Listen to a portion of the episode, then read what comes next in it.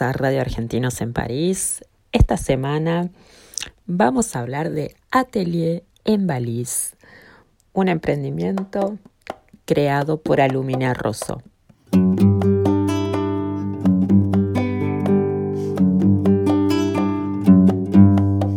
Bueno, y ahora nos encontramos con Alumina Rosso, curadora y semióloga especialista en arte contemporáneo.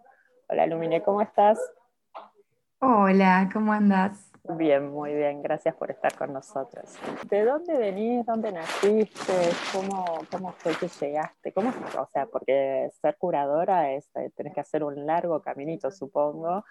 ¿Y cómo fue que, cu- cuáles fueron tus estudios y cómo fue que llegaste a este punto? Completamente como vos decís, la curaduría es largo. Yo soy una mini, mini, mini bebé curadora en realidad, porque mm, eh, la curaduría es un campo que se funda alrededor, como, como, como disciplina, podemos decir, con conciencia, de los años 60, y no en todos lados está como, como muy, comprendido qué se hace.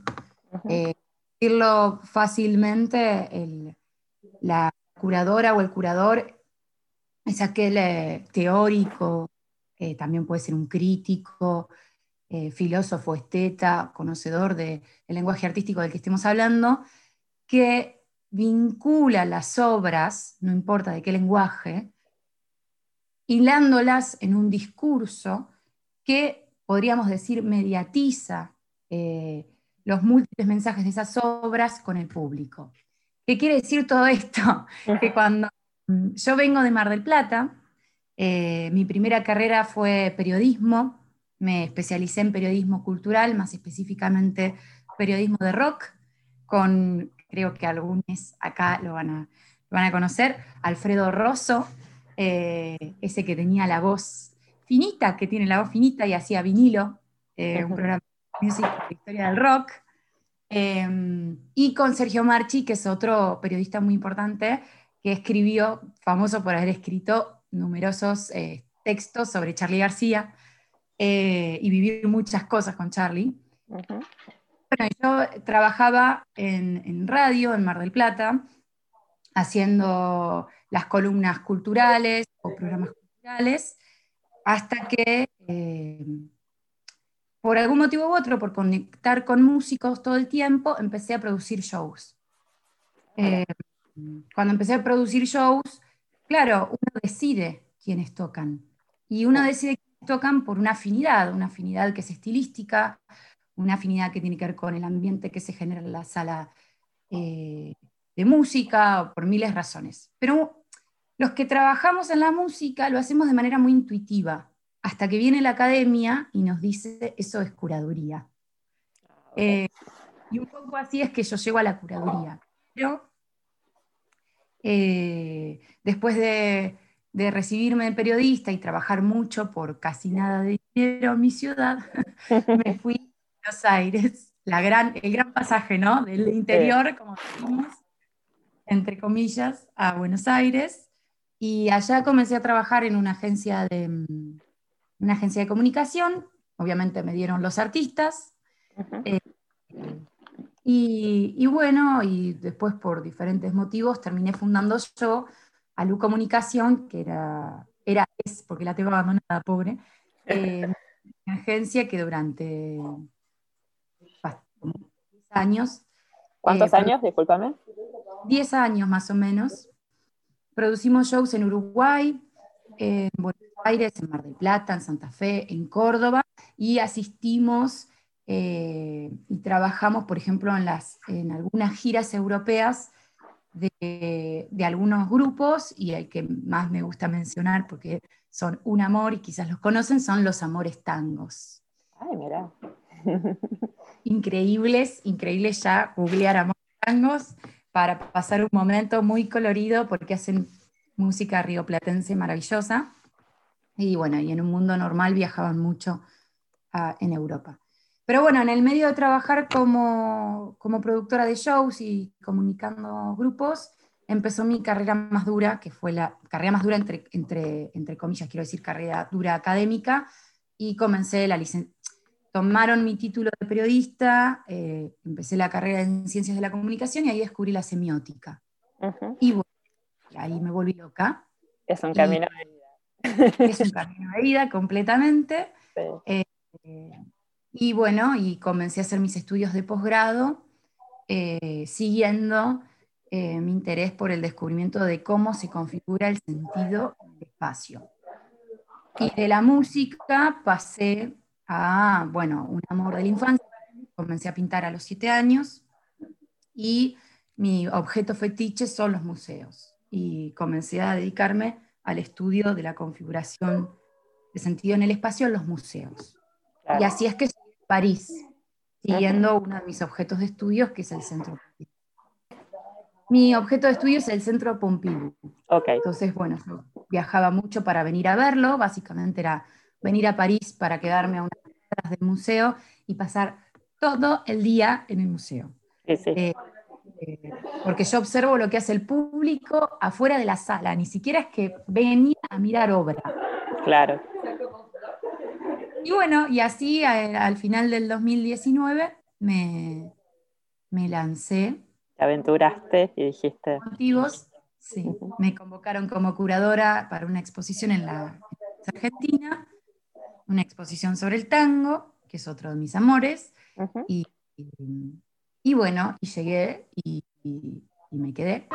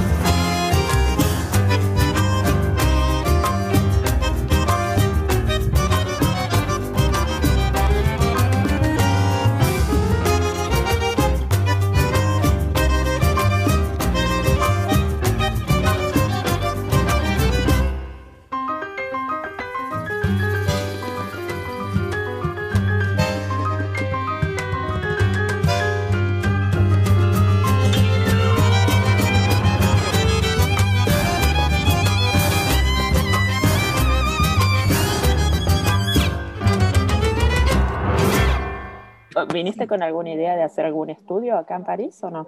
Sí, exactamente la idea era hacer el, doctorado, porque eh, en Argentina, a diferencia del sistema francés, nosotros hacemos la licenciatura, ah, muchos, muchos lo sabrán, eh, que varía entre 4 o 5 años, luego hacemos másters o especializaciones en donde tienes muy en cuenta tu currículum, entonces, por supuesto, tiempo trabajando antes de decidir tu máster, y el máster lo puedes empalmar directamente con tu doctorado en la misma casa de estudio o podés cambiar. Y yo pensaba que quería cambiar y que quería hacerlo acá. Y bueno, como siempre, ¿no? Creo que uno tiene unas ideas que después gasta. Eh, y, bueno, y si tengo la posibilidad de elegir y considero esta situación de, que todo se hace a distancia, la verdad es que me gustaría muchísimo poder hacer el doctorado en la UBA. Claro. Eh, y poder vincularlo con alguna institución de acá. Claro. Pero la verdad es que la UBA es, ejemplar como institución. Yo vengo de la Universidad Nacional de las Artes, donde soy investigadora todavía, y por cuatro o cinco añitos más. Eh, y, bueno, nada, son universidades que, que están en la vanguardia, que está buenísimo estudiar ahí, como está buenísimo tener experiencia en otro lado, obvio. Bueno, y cuando llegaste acá, ¿cómo fue que te surgió de, iniciar esto, el atelier en Balizo? Que estás dando ateliers para mujeres y por mujeres. Sí, sí, exactamente.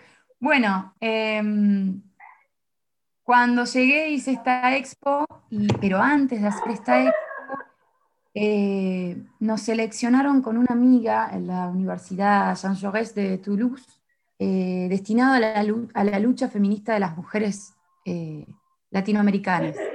Ah, mira. Y ahí un poco este, empezó a brotar un bichito que ya estaba, porque yo en la Universidad Nacional de las Artes era la responsable de comunicación en, el área de crítica de artes y, y organizábamos los cursos, eventos y todo tipo de actividades de extensión. Eh, mi, superior, mi, jefe, pero muy, muy hermoso compañero, es el curador Federico Baeza. Eh, trabajamos juntos, hicimos muchos, muchas actividades en relación al arte, el feminismo y el pensamiento Y la verdad que fueron experiencias hermosas. Y cuando llegué acá, bueno, me tocaron algunos 8 de marzo en París por la investigación, y, bueno, y, el contraste de cómo se vive el 8 de marzo, las, marchas contra la violencia de género en Argentina versus cómo se viven en algunas ciudades de Europa, dije como, mm, me faltan mis hermanas, me falta la ciudad, eh, que, es hermoso cómo nosotras vivimos el feminismo. en, un, término de, de, hermandad maravilloso. Claro. Y de poquito me fui encontrando testimonios de, de argentinas, tengo amigas venezolanas, mexicanas, como en, la misma falta. Y yo tengo mucha suerte que también tengo muchas amigas francesas. Entonces, ese gap, en ese margen, eh, me, vi como un poquito en, si puedo colaborar en que estos dos mundos se encuentren, sería muy feliz. Y sí. Eh, y bueno, y, y, vi por, también por el grupo de argentinos en París, le, cariño. Cuando llegué me lancé, me súper recibieron y les dije todo lo que yo hacía y me ofrecieron la posibilidad de dar unos talleres que obviamente se los comió el confinamiento. Ahí mismo en la eh, librería Cariño, digamos. Claro, pero eran en realidad estaban dedicados, que los queremos hacer en algún momento de nuestras vidas, a las mujeres artistas, donde se contaba la vida de las mujeres artistas, estaba Marta, Licia Clark, Tarsila Amaral, bueno, eh, Remedios Baró, Calo, las, latinas, eh, hablábamos de esas mujeres y después hacíamos alguna, alguna cosita creativa, no necesariamente la pintura. Claro. Bueno, llegamos a dar el de Tarsila Amaral y fue el mismo, el mismo sábado del confinamiento, del inicio del confinamiento. Pero después de ahí, eh, creo que todos tenemos como ese costado de ese trabajo que nos da de comer. En mi caso siempre fue la comunicación. Y durante el confinamiento estuve trabajando en, marketing y comunicación y no la pasé bien. Eh, Para ser sincera, no la pasé bien. Exactamente, tampoco me voy a quejar, ¿no? Porque no, no, no, todo es trabajo. Cargo, claro, no cargo cajones de pescado en el puerto, como dice mi papá. Claro. Sino que, bueno, hago comunicación y marketing con mi compu en mi casa. Claro. Pero, mm, pero dije, bueno, basta. No vine hasta París tan lejos de mi familia y mis amigos para repetir cosas que me hicieron muy mal. Y como, bueno, tuve apoyo de mucha gente, eh, dije, bueno, vamos a probar eso que le dije a mi mamá cuando tenía ocho años, mamá, no te preocupes, yo me voy a pintar a París.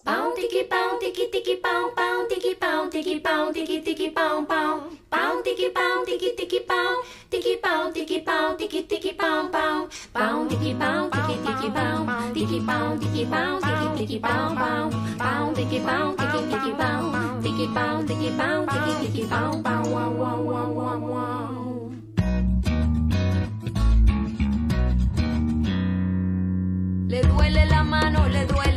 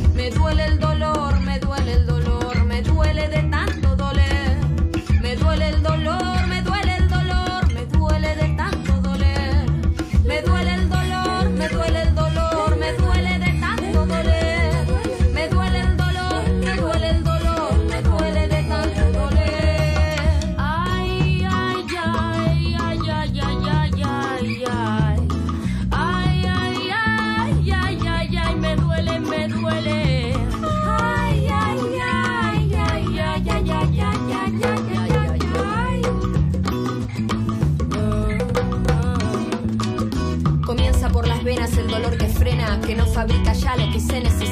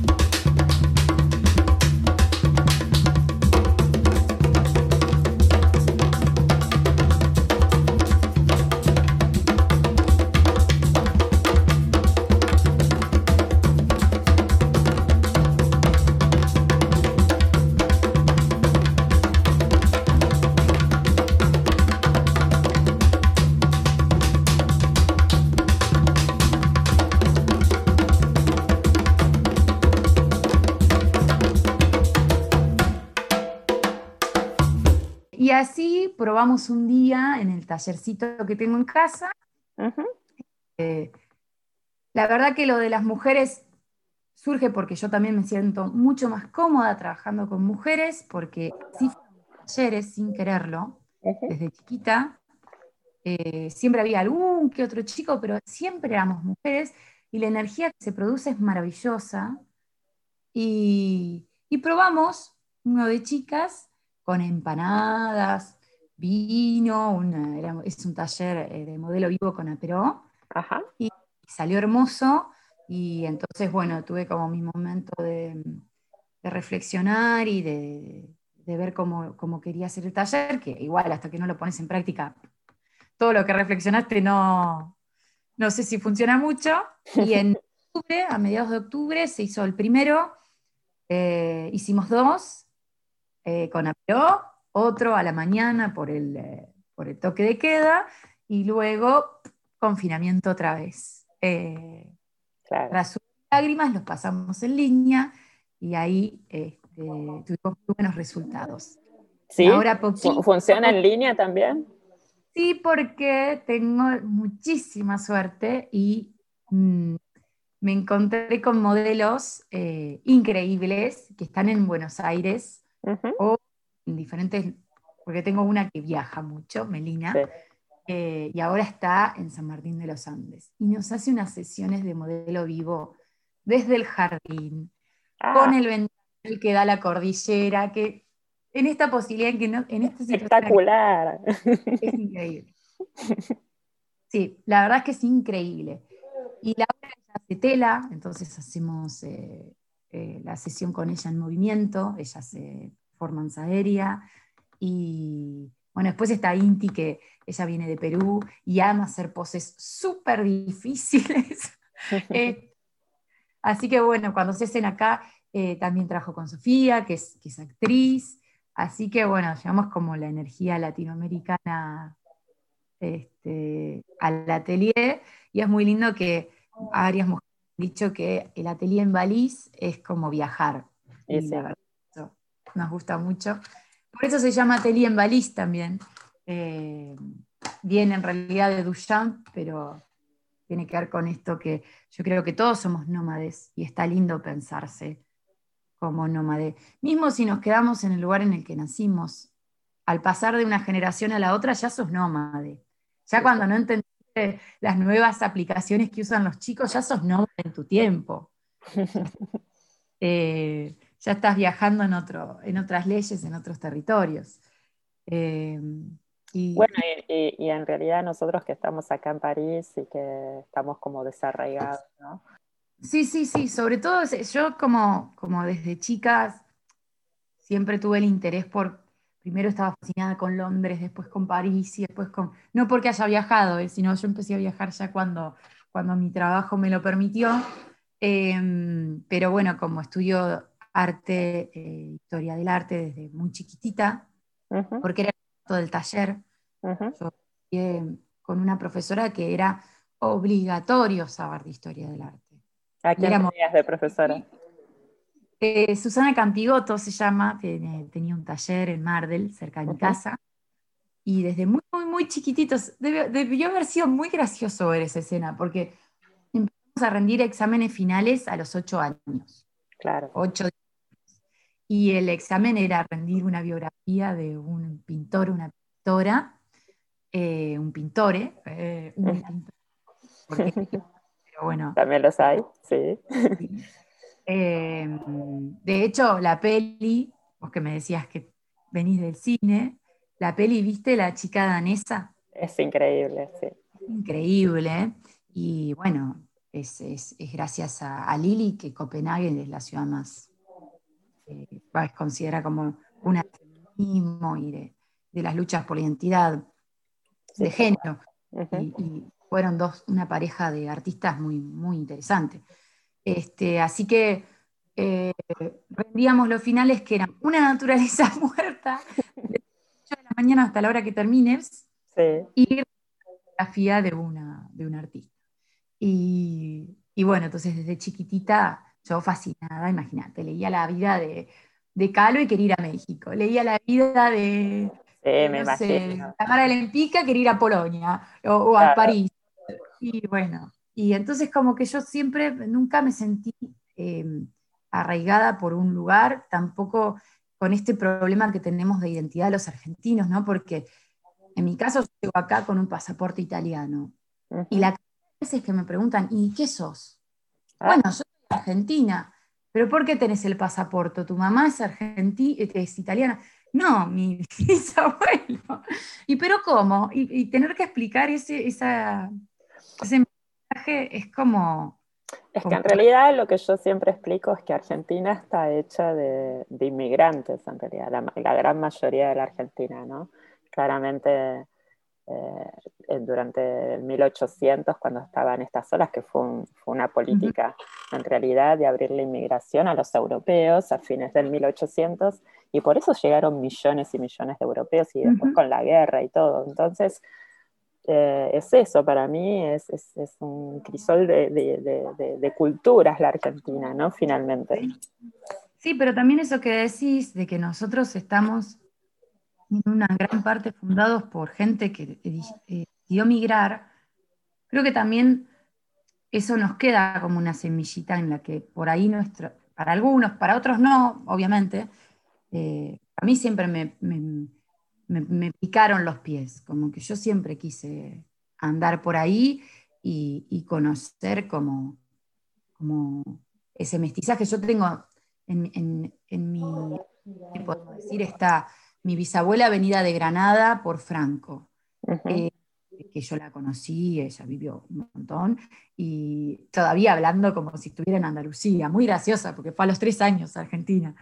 es eh, eso, ¿no? Que no se les iba el acento, ¿no? Es- Exacto, es increíble. Pero entonces, Granada, el País Vasco, eh, Sorrento, Sicilia, eh, no sé qué lugar de Irlanda, y vos decís como, bueno, sí, al final eh, algo de ese, de, de ese, de ese espíritu migratorio tenemos. Entonces yo, queda en el ADN, creo, ¿no? Es como una cosa. claro, Por ejemplo, Mar del Plata. Yo, tam- yo también soy de Mar del Plata y yo me acuerdo Ah. que miraba, miraba el mar y era como esto también, ¿no? Yo vengo de la mi- familia italiana, alemana, irlandesa y también es esto de decir, ay, pero, ay, vinieron desde allá y como esta cosa, de, ay, ahora yo quiero cruzar también, quiero saber qué pasa del otro lado, ¿no? Como, y creo que los marplatenses que tenemos el mar ahí, no sé, es como que siempre lo mirás como diciendo, esta es la conexión con todos los lugares del mundo, como... tal cual, sí.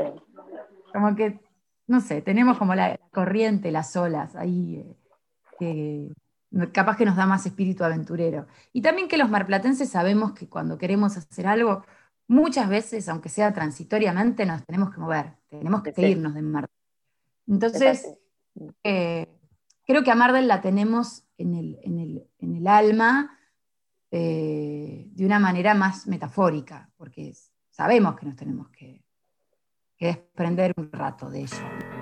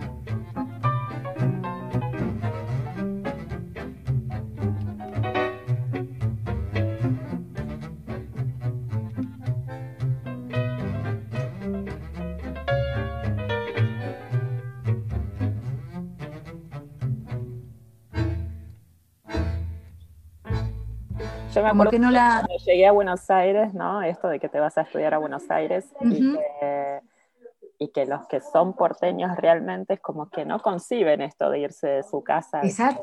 Y, y- y- y que yo decía, bueno, pero viniendo del interior es normal que vos termines la escuela y que te tengas que ir, digo, es como parte de, es parte de la vida, digamos, pero si sos, Claro. sos porteño, naciste en la capital y estudias en la capital, bueno, yo qué sé.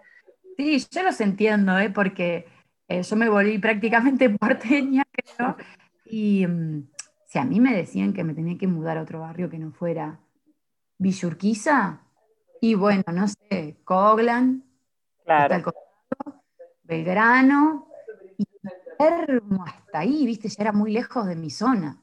claro. Entonces yo lo entiendo, porque el que nace en, en Buenos Aires, no solamente nace en Buenos Aires, nace en su barrio Sí, tal y, cual. y se quedan en su barrio. Y es maravilloso, yo amo la cultura porteña, me parece como, Sí, es genial, Buenos Aires es genial. es hermosa. Eh, y bueno, entonces eso, como para responderte lo, de- lo del el nomadismo y, y que nos, y nosotros que nos venimos para acá, yo lo siento bastante natural, pero puede ser eso, ¿no? Es que, que ya tuvimos que vivir sin el mate con, eh, con nuestra madre, eh, o, o sin el fin de semana, todos los fines de semana con nuestros amigos y amigas, porque nos tuvimos que ir a Buenos Aires. Entonces, yo como que, eh, no sé, no, no, no lo siento tan terrible, eh, o no lo siento como destierro, sino al contrario, como, como acercarme un poquito más a mis orígenes. Sí, tal Y cual. Ujú. tengo la suerte que como trabajo en el arte, sigo trabajando para Buenos Aires, eh, sigo dando clases en Buenos Aires porque ya se sabía que yo venía para acá, entonces hay, ahora hay mucho formato de educación a distancia. Ujú. Eh, entonces, estar en- eh, con un pie en cada ciudad a mí me hace muy feliz y, mm, y bueno, y este proyecto de, de la valija, del atelier en la valija, eh, por lo menos a- desde el nombre y lo simbólico del nombre me, me quita el peso, como que lo puedo hacer en todos lados, como si París eh, que a futuro sea en Montevideo. Me encantaría. sí, tal cual. y ahora te Me encantaría. Sí, tal cual. Te hago una pregunta, porque veo que tenés varios ateliers, ¿no? Tenés, por ejemplo, de gravure, de, de grabado, de brodería. Sí. Eh, ¿todo esto lo haces vos? O sea, o No, tenés, no, alguien- no, o no. tenés alguien que, que también eh, está dentro de la, ¿cómo se, cómo se diría? Como la estructura de- del atelier en Baliz, eh, como que hay otra gente que también da clases. Ahora, eh, este mes, Ujú, eh, mm, a partir de, bueno, leernos de arriba para abajo, de abajo para arriba, las ujú, restricciones y todo, empezamos a hacer mini grupitos, ujú. no puede ser más de cuatro personas, como, como la ley indica, ah, no sé si es ley, no sé qué es, eh, que puede haber El seis personas protocolo, digamos, sí. Protocolo que no puede haber más de seis personas por espacio, solo pueden venir cuatro mujeres, porque yo asisto a las profes y está la profe, con máscara, ventanas abiertas, bueno, todo lo que hay que Sí. hacer.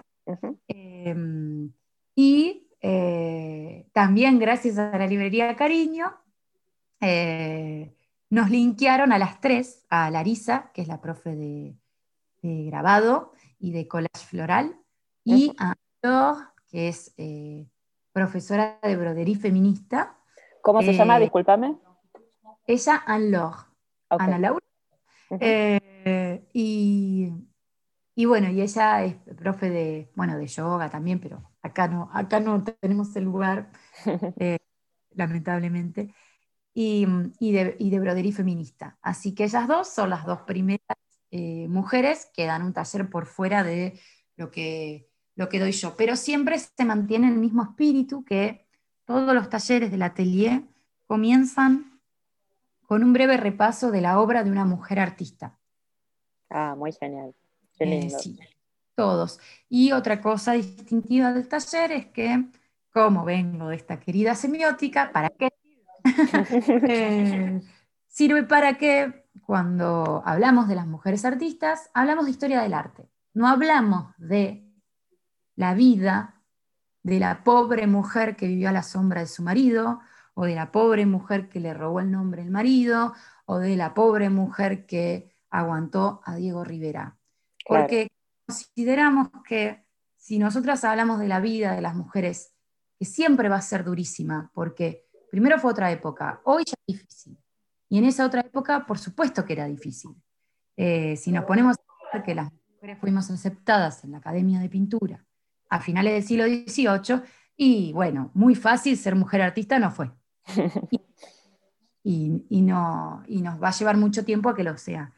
Entonces, em, después de, un par de talleres contando cositas eh, de la vida de las mujeres, dije, no, no, no quiero hablar más, porque además eso ya existe. Hay mil millones de personas que, le encontraron la beta a esta cuestión de mostrar a las mujeres artistas, que bienvenido, pero desde ese punto de vista. Y la verdad que si uno habla de un artista porque sufrió, deja de lado eh, lo más importante de ese. De su arte, sí, sí, sí, tal cual.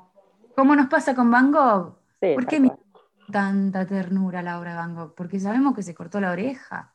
Ey, no. es tristísimo. O que pensemos, miremos la obra de Frida Kahlo con admiración porque se aguantó a Diego Rivera, que no sabemos quién aguantó a quién, además.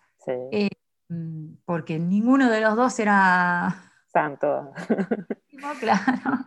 Eh, y, o, la miramos con amor y respeto por, lo, que, por lo que pintó, o digo, en el atelier de Frida Kahlo, que siempre me lo piden, eh, en el último ya me cansé yo misma y dije, no, a ver, hablemos de otra cosa. Y hablamos de los exvotos mexicanos, que nadie nos habla de los exvotos mexicanos. Claro. Eh, o que Frida Kahlo estudió el arte renacentista muchísimo. Pero nos cuentan que, claro, tuvo un accidente, quedó media chueca, le dolía el cuerpo y encima estaba enamorado de Rivera. Bueno. Eh, como que no se sale de, como de, las, de los tres puntos de información y como todo el mundo se queda en eso, ¿no? Como eh, poder llegar a, investigar mucho más a fondo la obra de los artistas. Y sí, y también porque digo, bueno, si me van a pagar un ticket para el atelier en línea, o van a venir a un atelier eh, in situ, digamos, eh, yo no quiero que la gente se lleve lo que puede leer en Wikipedia. No, tal cual. Y en tanto eh, profe y eso, yo siempre trabajé haciendo links entre obras, porque eso es la semiótica, ¿no? el análisis de, los, de, las, de, las, huellas que quedan, que quedan en el soporte material, que es el discurso. Entonces, si, si yo estoy viendo una obra de Frida Kahlo y hay referencias a una manera de hacer y de pintar eh, que viene de Rafael, eh, yo no puedo no decirlo, es como mi obligación, entre comillas, ¿no? En tanto persona que ha estudiado historia del arte, ofrecer una llavecita más. Eh, entonces, ese es el espíritu. Comenzamos siempre con una mujer artista, por ejemplo, el del sábado que fue de grabado, lo comenzamos con Valentine Penrose, eh, que fue una, artista francesa, que ella inspiró la película de la condesa de Drácula. ¿En serio? Mira. sí, es increíble, yo tampoco sabía que un poema de ella fue. Eh, y bueno, obvio, ¿por qué es conocida Valentín? por retratos que le hicieron sus amigos surrealistas y su marido. Y, y uno se pone a investigar sus collages, que son a nivel psicoanalítico maravillosos, como ella representaba, hay, hay, escenas de vínculos entre mujeres que aparece un monstruo fálico eh, observando la escena, es maravilloso.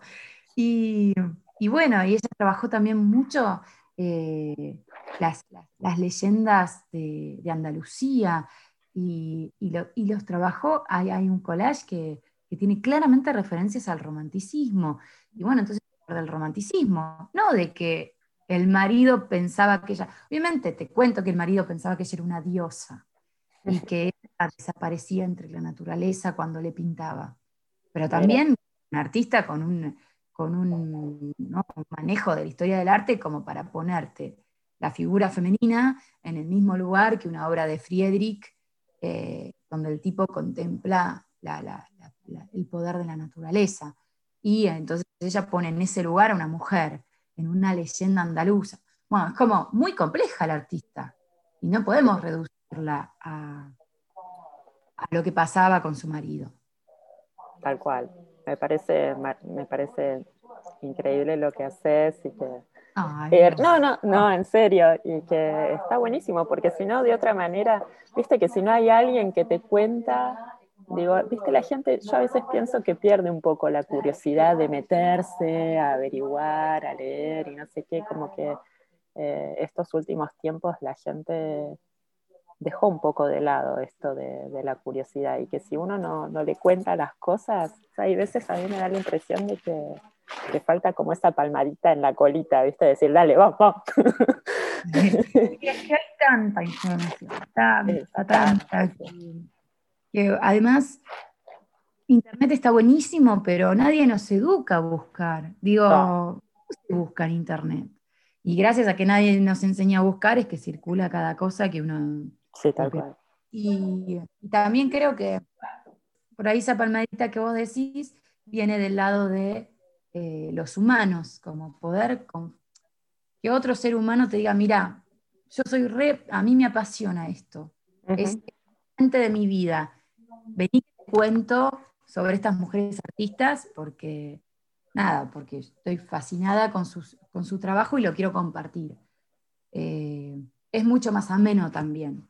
Eh, y ese era el rol que tienen, ese era, digo, porque están cerradísimos y es muy triste, que tiene la cultura, ¿no? que tiene el museo, que tiene el teatro, que tiene, que tiene, el, que tiene el cine documental, que tienen los festivales de cine, los festivales de todo, las bienales, que nos acomodan un poco, y ahí vuelve la figura del curador, que, selecciona en esta marea de información algo con un discurso más o menos eh, eh, coherente o, interesante de compartir y nos dicen, bueno, en este universo de cosas, yo quiero compartir esto con ustedes.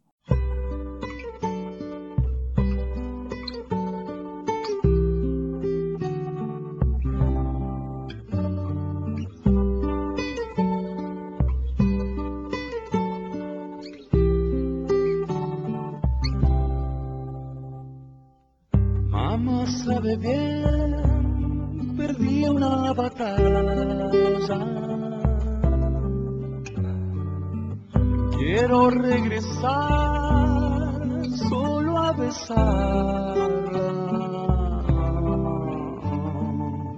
No está mal ser mi dueño otra vez, ni temer que yo sangre y calme.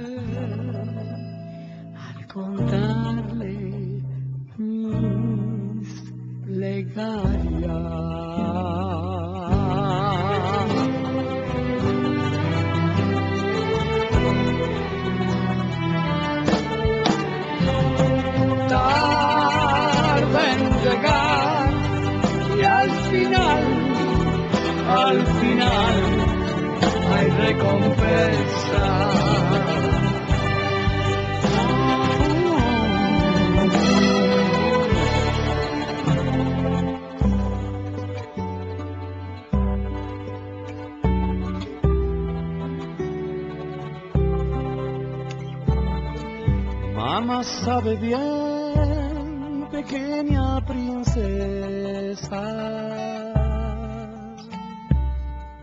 Cuando regresé, todo quemaba. No está mal sumergirme otra vez, ni temer que el río sangre calme. Se bucea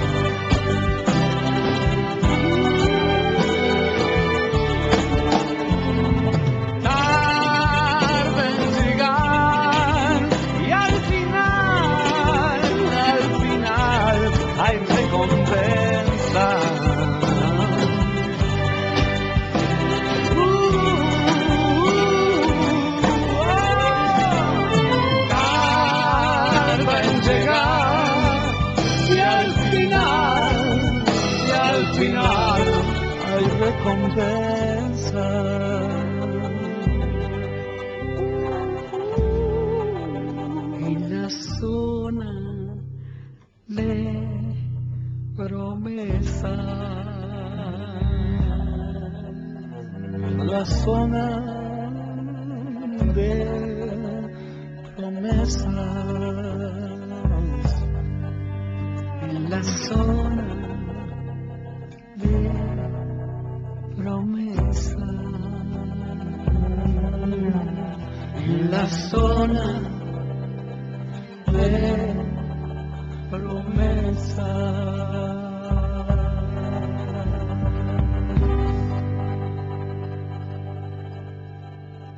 Es la transmisión de la, del amor, ¿no? Que uno siente por. Es eso, porque quizás eh, alguien te está contando algo y quizás te lo cuenta de una manera que no te llama la atención, pero si vos transmitís Claro. esa pasión por, por tu saber, yo creo que todos terminamos, ah, esto es genial. Claro, es que sí. Yo creo que todos los que, los que elegimos alguna carrera, seguro que si revolvemos fue porque hubo profesores o profesoras que, ¿no? que nos dieron la palmadita a ir a buscar. Y ahí viene que el atelier, ahora me lo están pidiendo mucho y lo voy a agregar, pero como complemento, no como centro, el atelier no es un atelier donde uno va a venir a hacer modelo vivo y alguien te va a decir, lo tenés que hacer así porque este es el canon y en el cuerpo de una mujer, seis Claro. cabezas y media. No, es un lugar de explorar y de expresarse. Claro, y si uno sí. estuvo trabajando y te vas a un taller de pintura porque querés rebajar, porque querés escuchar la vida de una mujer artista, o si son acá, comerte una pro, y la verdad que venga un profe- una profesora con la varita, viste, a decirte, esto no se ve como se ve, no, es tremendo. es horrible. Bueno, Entonces, entonces, alegría de atelier estás dando Sí, también. Es, es- es eso. El atelier, eh, el atelier en Baliz es alegría, es venir a encontrarse mismo en línea. Yo trato que se parezca lo más posible a, a lo que pasa acá y nos hablamos todas, todas nos compartimos los trabajos. Eh, cuando hay chicas de, que hablan español, eh, bueno, no toda la parte teórica, pero, pero traducir, se, se habla los dos idiomas. A veces hay chicas en esta- de Estados Unidos que están en Estados Unidos, entonces vemos las ventanitas con los diferentes momentos horarios, Claro. eh, diferentes ropa, eh, como una está de remerita, la otra está reabrigada, una está en el campo, la otra está acá al lado de mi casa, pero bueno, está en su computadora. eh, y, cuando, y cuando vienen acá es eso, es venir, disfrutar de, de la creación artística porque es parte de, de todos. El ser humano nació pintando. Sí, O sea, tenemos las cuevas de Altamira mínimo sí. para necesitamos, es, es- es biológico, porque es comunicación. Entonces, eh, venimos, dibujamos, compartimos un momento, dibujamos o bordamos o grabamos y, compartimos nuestros puntos de vista sobre cualquier conversación, eh, sobre cualquier eh, tema de conversación. Causa gracia porque el último taller de grabado nos preguntaba una señora eh, diciéndonos, bueno, yo soy de otra generación, tengo 55 años, y- pe- pero me dice, pero les pregunto, ¿por qué tan feministas, chicas? Ese intercambio de, y había una de las chicas mexicanas y le explicaba, es que en México los vagones de hombre y de mujer están separados, claro. porque si no te tocan, porque si no te hacen algo. La mujer abría los ojos como, no lo puedo creer. E- Es eso el, el objetivo del taller, contar las experiencias de las mujeres de, de todo el mundo, comer muy rico, porque yo amo cocinar. Tengo mi herencia de mi abuelo panadero y pastelero, Muy bien. gastronomía. El último taller fueron arepas. Huepa. Y si no, siempre piden empanadas, porque bueno, tenemos un poco el monopolio, me parece. Sí, sí, sí, tal cual. Eh, empanadas, empanadas. Así que es, es- el, el a- el atelier es eso, y poquito a poquito espero que sumemos más.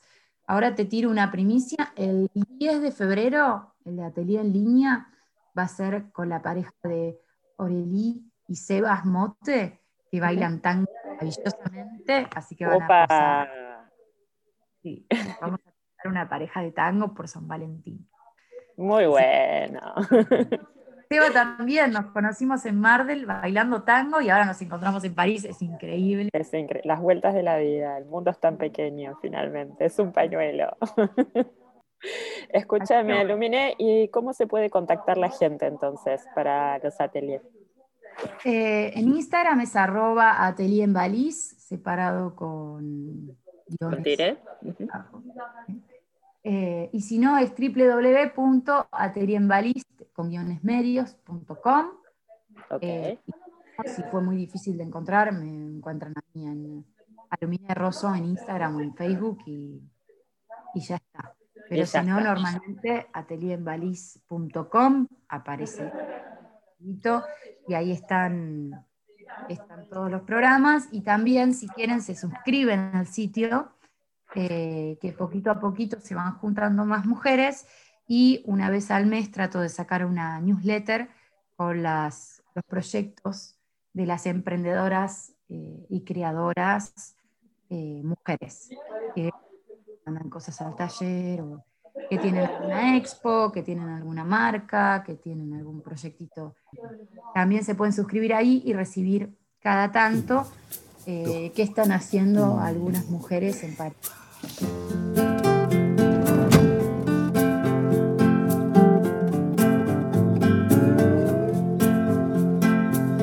Eh, voilà, voilà. Así terminamos esta emisión del día de hoy. Quienes hacemos posible Radio Argentinos en París es Gisela Figueroa y quien les habla, Mon Ross. Los esperamos la próxima semana por Radio Gran París. ¿De qué sirve estar anclado a un cuento de terror? Entre fantasmas de proyección, desilusión, que no fueron más que hologramas, prisiones muy bien preparados desde el centro de Bamba hacia.